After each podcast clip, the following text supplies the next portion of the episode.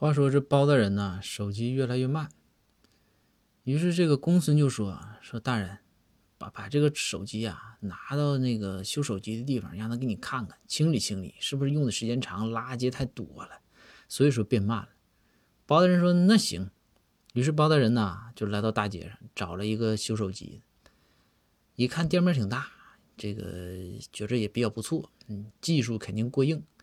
包大人呢就把手机交给店里，就说啊。说好好给我收拾收拾，这手机就是慢啊，都给我该清理的清理，该收拾的收拾。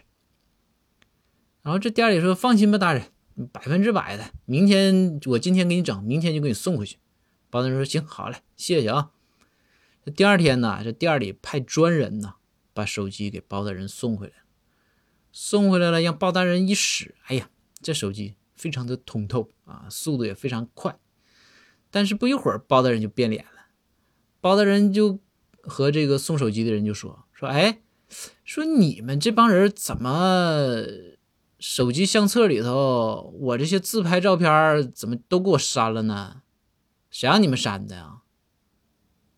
然后这个送手机的人就说说，大人没有自拍的照片呢，我们给你清理照片的时候，那些风景啊、月色呀这些都有，都留下来了。